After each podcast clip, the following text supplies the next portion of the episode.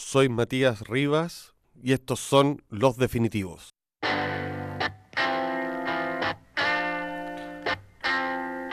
Hola, estamos en una nueva versión de Los Definitivos. El invitado esta vez es Mike Wilson, escritor, narrador, yo podría incluso llamar un, autor experimental, autor entre otra obra de El Púgil, Leñador, Ártico y de un libro que se llama Wittgenstein y el sentido de las cosas, que es muy anhelado tenerlo. Hola Mike, ¿cómo estás? Hola Matías, gracias por invitarme, feliz de estar acá.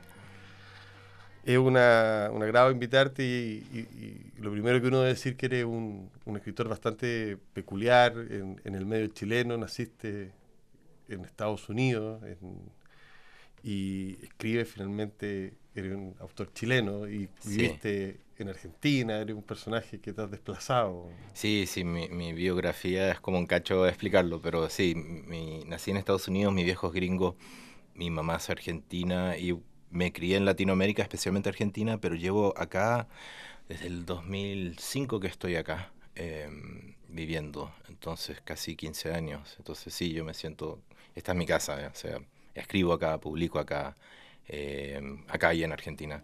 Em, entonces sí, me siento chileno en ese sentido. Sí, los chilenos te sienten eh, parte de la literatura y eres una- un personaje peculiar dentro de ella porque tienes varias formas de escribir, has ocupado varios formatos, estilos, y me gustaría como hablar de eso porque, no sé, Púgil, que un, un libro que se acaba de editar, es un- una novela pastiche, donde Sí, hay- la, la reedición, que es Sí. una novela así hace 10 años, bueno, ya 11 años, que, que salió en el 2008. Claro, se reeditó ahora Sí, sí. Y, y uno la puede leer y la puede comparar con tus libros, no sé, Ártico, Leñador, y, y- y es absolutamente distinta. Y eso te hace que, que sea un escritor que tiene libros que son casi todos em, particulares, digamos. Sí, sí, mis intereses han sido como bastante zigzagueantes en, en ese sentido, como que em, algo me interesa, me obsesiona y, pucha, pensando en El Púgil, que es la primera novela hace ya más de 10 años, habían ciertos temas de la cultura pop, ciertos temas de experimentación con eh, los conceptos de la ciencia ficción y el género eh, y la parodia que me interesaban y eso fue lo que me obsesionó en ese momento y no sé, saltas adelante 14, 15 años y son otras cosas eh, que son radicalmente distintas. En, usualmente no me quedo pegado en algo, como que me gusta explorar, no sé, las dudas y las preguntas que, que tengo que son propias mías. Y el no quedarte pegado en algo también hace que, que los lectores que te siguen esperen de cada libro algo nuevo, de alguna manera. No, no solo que esté escrito Sí, puede ser, ¿no? En realidad no, no pienso tanto en eso como, como eh, a veces eh, eh, paso mucho tiempo sin escribir después de una novela em, y si me da el impulso para escribir y algo me, despierta las ganas, no pienso, lo primero que pienso no es si se parece o no a lo anterior. Em, suele no parecerse, eh, pero a veces en mi cabeza se parece mucho, pero para los lectores es algo completamente distinto o viceversa. En realidad no, es, eso no lo tengo muy resuelto y, tampoco es algo que me, me- me preocupa resolver en cuanto al- a qué es lo que une o separa un libro de otro. Pero hay un libro tuyo que es Leñador, que que un libro que generó un, un impacto eh, fuerte, no solo en Chile, sino que tuvo crítica en distintos medios, eh, en Argentina, pues, creo que está publicado en varias partes, digamos, en España. Y porque es un libro eh, peculiar, en el sentido que es una especie de manual de, Sí. de leñador, para los que no lo han leído, y, y- y lo recomiendo hacerlo, si lo pueden encontrar a todo esto. Eh, y que respecto a lo que venía haciendo, que si bien era experimental, esto era una especie de salto a una literatura que más despojada ya absolutamente de, de cualquier historia. Sí, sí, yo creo que, que aciertas con, el- con la idea de despojado. Em, era un, un momento, y, y he hablado de esto antes, eh, un momento en mi vida en que eh, yo estaba buscando liberarme de mucho- muchas cosas que me hacían ruido. Em, y en la escritura específicamente, lo que me estaba pasando después de la última novela antes de Leñador que había publicado era Rockabilly. Y después de Rockabilly me pasó que todo lo que me sentaba a escribir me, no me convencía, sentía que me estaba parodiando a mí mismo y em, no tenía tanto que ver con el tema o la trama, eh, sino más bien en el acto de narrar. Entonces, em, tenía que de alguna forma liberarme de, ese gesto que me hacía tanto ruido. Entonces empecé a escribir textos, escribir, eh, eh, a escribir textos descriptivos. Entonces, de pronto escribir una nube en detalle o un objeto en detalle. Y lo hacía más que nada como para despejar la cabeza y me di cuenta que esto estaba comunicando lo que yo quería hacer y sentía que me estaba dando sentido. Eh, habían otros rollos también filosóficos sobre la certeza y sobre em, encontrar y recuperar sentido que también eh, me interesaban mucho y, de ahí se fue dando la novela. Eh, no estaba pensando tanto en lo, previo, salvo en el concepto de que me sonaba todo muy paródico, em, pero no, no, suelo como huir un poco del concepto de experimentación porque no era mi intención. Eh, y sí, le fue muy bien al libro, me sorprende mucho hasta hoy día. Eh, yo lo escribí para mí em, como algo más bien terapéutico y eh, fue como una grata sorpresa como encontrar que habían lectores que se identificaban con eso. Yo, yo al escribirlo pensaba como esto, ¿quién lo va a leer? Yo no lo leería como lector, es como, ¿qué onda? No pasa nada. Em, pero, pero sí, sí, o sea, eh, resonó con, lectores. Yo creo que también hay algo en el libro que es interesante, eh, que es un manual, digámoslo así, algo que tiene que ver con la supervivencia, eh, y, que el personaje del leñador también es un personaje como mitológico, digámoslo así, pero en el libro no está tratado de manera eh, seria, sino que está tratado de, de una manera muy, eh, llamémoslo así, casi fría. Por ende no se le da ninguna épica. Entonces ese contraste entre la falta de épica y, la supuesta épica que debería haber. Sí, no se entra mucho en la biografía. Claro. Nada así. Es, es básicamente un tipo que está huyendo de la ciudad. Sabemos que que fue un boxeador derrotado, que había combatido en las Malvinas, Lincoln el púgil. Pero más allá de eso, tampoco me interesaba mucho eso, es como identificarse con querer huir del ruido. Em, y es una novela, una novela que, en gran parte es sobre el lenguaje, sobre los problemas del lenguaje, sobre los rollos existenciales que el, lenguaje nos puede provocar. Em, y cómo esta persona al aislarse en este mundo donde em, la gente en vez de ser, en vez de pensar y analizar lo que significa vivir, simplemente viven. Em, y está tratando de, alguna forma aprender a tener esa disposición ante el mundo, como simplemente ser y, dejar que, que, el sentido se manifieste solo, que el mundo munde de cierta forma. Tiene que ver la aparición de Leñador, sin duda, yo creo, con, con tu libro sobre Wittgenstein, ¿no?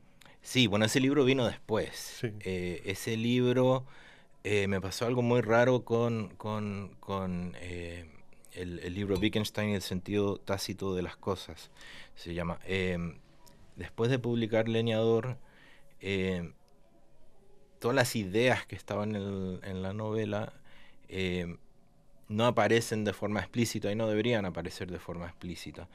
Eh, pero después quedé con todo, todos estos conceptos que me obsesionan desde la adolescencia con Wittgenstein, que quería como de alguna forma escribir. Entonces me senté eh, a escribir, yo me acuerdo todos los días iba a un café, un café y me, ponía a escribir y como en dos semanas y media escribí el libro entero.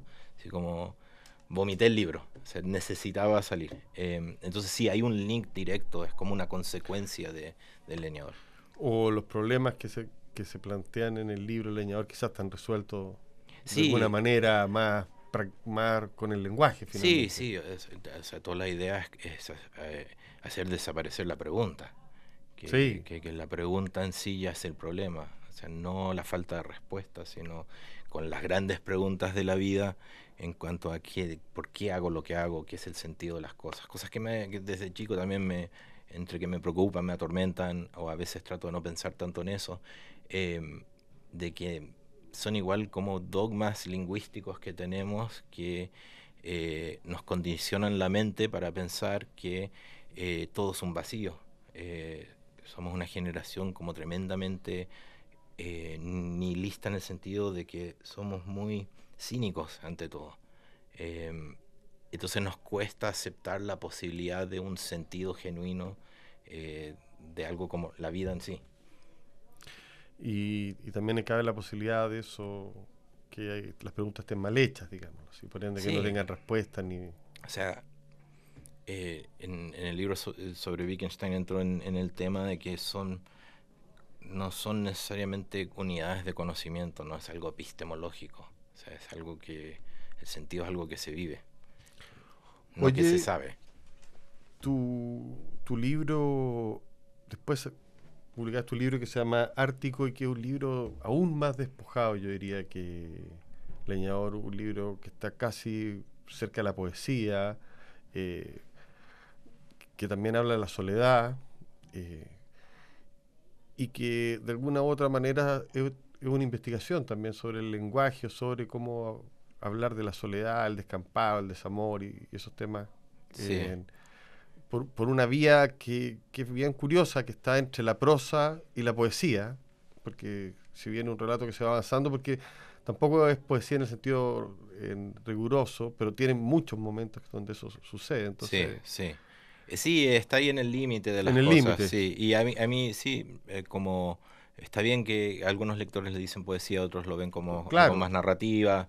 El libro dice una lista para no, no comprometerse con ni una ni, ni, ni la otra. Em, pero sí es, es, es, un libro, es una, es una historia de amor, de desamor. Es, un, es una historia de memoria.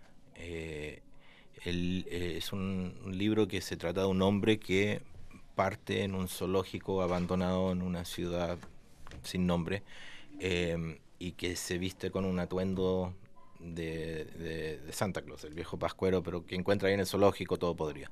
Se lo pone y mientras está ahí se acuerda de cosas. Em, y se acuerda de un amor de su juventud, de su niñez, que vivía en un barrio en, el, en, en, en las orillas de la ciudad y empieza un trayecto desde el zoológico hasta la casa donde ella vivía en esa época. Em, y son las cosas que él piensa, las cosas que él recuerda, las cosas que ve en ese trayecto. El, lector evidentemente no se enfrenta a esa historia, sino que se enfrenta solo a lo que él va viendo. Sí, es la su subjetividad absoluta. Sí, sí, Y el libro eh, de alguna u otra manera vuelve a hacer la pregunta de que uno se, hace frente a, a, tu obra, es decir, te aburriste de parodiar, te aburriste de lo pop, y entraste como en una zona tuya, al menos en estos libros, digámoslo así, más, más cercana al quietismo, a, la soledad, a una cierta escritura también más reflexiva sobre sí misma. Sí, o sea, puede ser. Eh, eh, son, son estados de ánimo en realidad. O sea, yo pienso en, en, la escritura como primordialmente como un lugar, así pienso en los libros, son lugares y que los estados de ánimo son lo que afectan la creación de un lugar. Em, entonces, eh, en el caso leñador, en el caso de Ártico, por ejemplo, está eso, como la reflexión, el silencio, la soledad. Em, pero, por ejemplo, el caso de Scout, que es como un cuento largo. Sí, em, que además repartiste por la librería, lo cual era muy entretenido para la gente. Em, y ahí, pucha, la pasé muy bien, me divertí mucho escribiendo ese, ese, libro. Igual aparecen mis preocupaciones, los temas del lenguaje y todo lo demás, pero también hay un elemento muy pop en, en esa historia. No tanto las referencias ni nada así, sino el concepto en sí. Eh, y vuelve la parodia, la parodia de la figura del scout, como lo nunca fui scout, pero me parece entre algo muy absurdo y divertido. Y como también me acuerdo cuando era chico, no siendo scout, viendo scouts y, sintiendo como una cuota de envidia, como deben estar haciendo algo entretenido. Eh, Está la posibilidad de que te echen de scout, que me pasó a mí, que, era ah, muy terrible. Claro, que quedas como fuera, como en una especie de, expulsión letal, muy joven. Como marginado, así. Sí, muy joven, además no, por hechos no, que no recuerdo bien. Pero... bueno, y siempre, no sé, siempre me interesó el concepto y, fue algo que yo creo que andaba cerca de mi casa y, vi en el parque como un, un grupo, una patrulla, tropa, como le dicen, de scouts y eran ya chicos grandes, grandes. Entonces eran como adultos vestidos de niños chicos. Entonces como me dio un poco de risa el concepto, pero después como me imaginé como todo el, mundo que podría haber ahí en, en eso y, salió el cuento. O sea, ahí, ahí hay un, un, estado de ánimo como con el que sale algo también quizás más pop o más, más cercano a algunas de las cosas que, que escribía antes. Claro, incluso da, o sea, cuando uno, yo lo tuve en mis manos, digamos, en, tuviste como la habilidad de no caer en, de hacer de ese tema un tema, llamémoslo así, truculento, porque eh, cabe la posibilidad, o sea, ver unos sujetos vestidos de la manera que se andan y, y, y, llamémoslo así, con cierto interés en común y, un poco jugándose en niños. Sí, sí. Eh, al borde de la perversión todo el rato eh. y el libro se mueve por ahí, pero no nunca hace eso explícito, eso es muy agradable. Ahí, sí, hay algunos personajes que lo mencionan. Scout es el, el, protagonista, se podría decir que ese es su apodo, quiere que sea su apodo. Nadie le dice así, pero él quiere que se llame, le, le digan así. Y su hermana, hermana Torta se llama, es la que siempre los acusa y dice, son una manga de pedófilos. Eh, pero no hay un juego con eso, digámoslo así. No. está, aparece, porque es inevitable, pero no... Sí, pero no, la historia es otra. La historia es la historia de este chico y los otros chicos que viven en esa vecindad y, y, cada uno también muy ensimismado, muy subjetivo según la perspectiva de cada uno. Y, y Scout tiene este rollo con querer ser Scout, pero también va descubriendo otros elementos de cosas que están pasando con sus vecinos. Comparte eso un poco con Rockabilly. Em, hay otros personajes como Nene Luminoso, que es un niño chiquito, pero que es muy sabio y como que tiene acceso a conocimientos que los demás no. Eh, es, para mí fue, la pasé muy bien y hay mucho humor en, en el texto, como explorando el mundo a través de los ojos de cada uno de estos personajes tú le pones a los personajes en Scout y, en general tienes una, soltura para ponerle sobrenombre, para reírte. Yo lo asocio bastante como a, la literatura argentina, una especie de, desparpajo que uno lo ve en la literatura argentina y que acá muy pocos autores lo, tienen.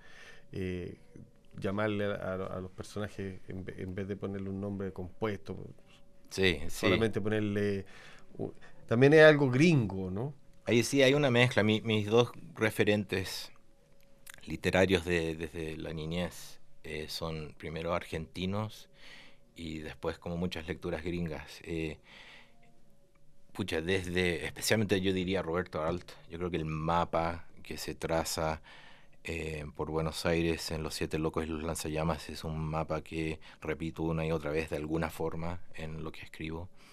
Em, las mismas preguntas también aparecen. Em, el Eternauta en el caso, el caso del Púgil. Em, que un cómics, digamos. Sí, sí, sí. entonces hay muchos referentes como argentinos en, y estética argentina en lo que escribo. Eh, el Púgil es muy eso. Sí. Eh, mucha cultura pop gringa, pero también hay, hay, hay muchas lecturas gringas que afectan eh, desde Shirley Jackson, Flannery O'Connor, Cormac McCarthy son muchos. Eh, Nathaniel Hawthorne, por ejemplo, para mí es muy importante. ¿Y su moral?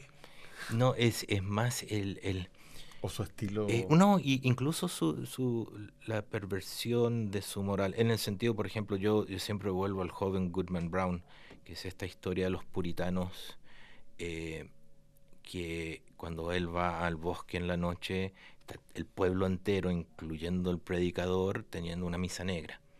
Entonces, como dando vuelta o mostrando que debajo de todo siempre hay algo siniestro, oscuro, burbujeando. Em, eso a mí me afectó mucho cuando lo leí cuando era chico. Es una gran historia de terror. Sí, y, el traspaso de, porque de alguna manera lo leíste en inglés. Sí, sí. Entonces, eso te quería decir, el, hecho de escribir finalmente en Chile hace que haya una serie de traspasos desde el inglés al castellano, desde el argentino sí, al no, chileno. Sí, mi, mi, Y- mi mente en ese sentido es un desastre. Tengo como, sí, inglés, o sea, desde que tengo memoria tengo los dos idiomas ahí, entonces es como una cosa muy esquizoide. Y tengo, sí, culturalmente la parte gringa, la parte argentina, viví cinco años en Paraguay, he vivido acá mucho tiempo. Pero esa mezcla es como también la gracia, ¿no? No sé si la gracia, quizás O para la otros. no sé. No, eh, pero es, es lo que es. Eh, entonces también, yo creo que cuando era más chico y me ponía a escribir, como me preocupaba mucho como de establecer una identidad e- en ese sentido, como, como ser claramente una cosa y que, que digan, ah, esta, esta persona es un escritor argentino o chileno.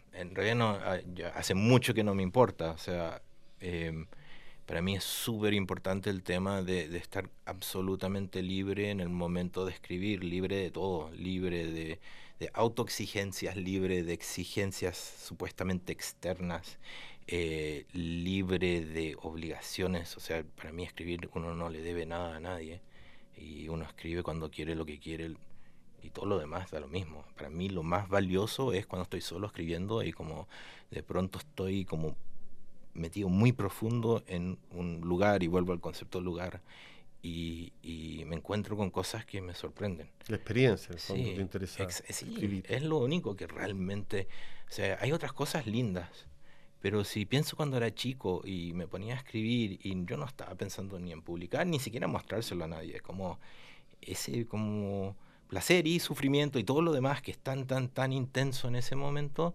es lo que a mí me, pucha, me da sentido a mí, como eh, un sentido muy profundo. Y hay muchos personajes, desde eh, el mismo personaje leñador, que es bastante icónico, el personaje de Ártico y, bueno, el sujeto de Wittgenstein, que operan en, como en la soledad y en una especie de auto eh, desprendimiento, digámoslo así.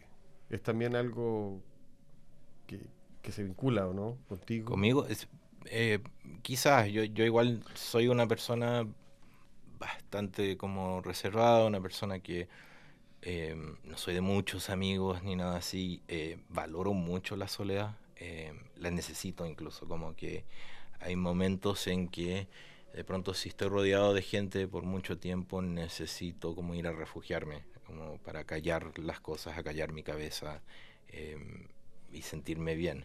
Em, entonces sí, eso, eso es muy también del lado, del lado gringo. Mi viejo como se crió, mi, viejo viejo, tiene más de 80 años, se crió en Oregon en una granja durante la Gran Depresión, do- todos muy estoicos, em, muy... em, valoraban un montón, valoran un montón como la soledad. Mi viejo era de irse a la montaña por dos semanas, como lo buscaba, lo necesitaba. Entonces, esa cosa de ermitaño lo tengo también un poco en mí, como Y también esas cosas van forjando, un- sin quererlo, porque son genuinas, digámoslo así, van forjando un estilo literario. Sí. Yo creo que se ha ido, que sí, tiene que ver con la depuración. Yo, yo encuentro, quizás te puede parecer absolutamente demencial, pero de repente asocio algunos textos, sobre todo Ártico, con Beckett o con algunas cosas así. Sí, hay, hay como estéticas ahí que, pucha, yo, yo también no, no, lo sobreanalizo, pero después en retrospectiva como pienso, sí, hay, eh, claramente estoy buscando en muchos de estos textos estar solo. Entonces escribir ya es una actividad solitaria. Entonces los textos en sí, las personas que aparecen, estos personajes, además buscan la soledad, es como Sí. dos o tres grados de soledad, como y buscar... tampoco tienen, y eso me, me llama la atención, tampoco tienen mucha relación como con, con- como que echen de menos su entorno, que sean fanáticos No. de las marcas, que tengan un vínculo con el consumo. No, Todas esas sí. cosas están... No, sí, eh, eh, típicamente no les interesa. Y Hay ve- algo puritano ahí, ¿o ¿no? em, sí, hay, hay, hay un tema em, que esto lo, esto lo hablo en- como en uno de los cursos que dicto en la universidad sobre, sobre todo el concepto de, de la soledad, el individualismo gringo, pre Segunda Guerra Mundial, que después se distorsiona con, con como cuando se cristaliza el capitalismo, que, que tenía que ver justamente con ser autosuficiente, eh, no, no eh, depender del otro era como un gesto de generosidad, como, mira, yo no te voy a, a molestar, no me molestes a mí, yo no te voy a molestar, y como todo bien.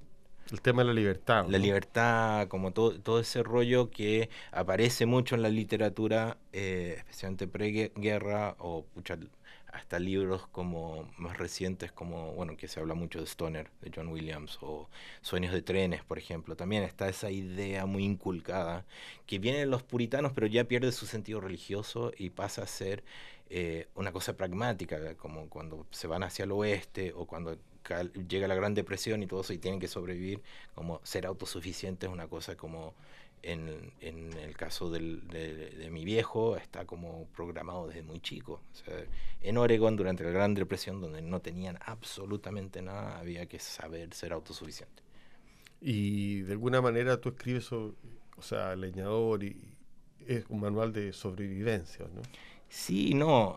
Eh, ahí, bueno, la lectura puede ser la, la, que, que, uno quiera.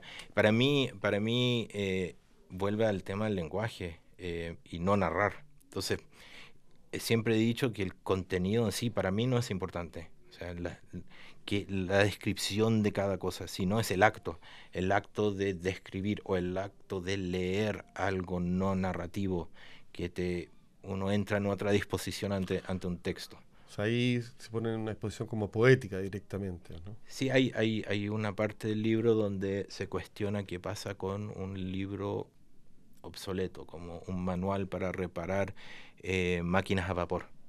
Cuando deja de ser obsoleto, quizás está la posibilidad que se vuelva literatura, o sea, si lo lees así. O sea, un poco eso, como, como em, a todos nos pasa, agarramos, qué sé yo, la etiqueta de una botella o lo que sea y lo leemos, no sabemos por qué, pero lo hacemos. Y hay como un momento ahí de casi de alivio en leer un texto así, como estaba buscando un poco eso también. La palabra despojado, desangelado, fuera de... Ha sido un gusto, Mike, conversar contigo. Muchas gracias por venir acá y por contarnos todas estas cosas. Te felicito por tu libro. Gracias, muchas gracias. Seguimos en los definitivos, los espero la próxima semana.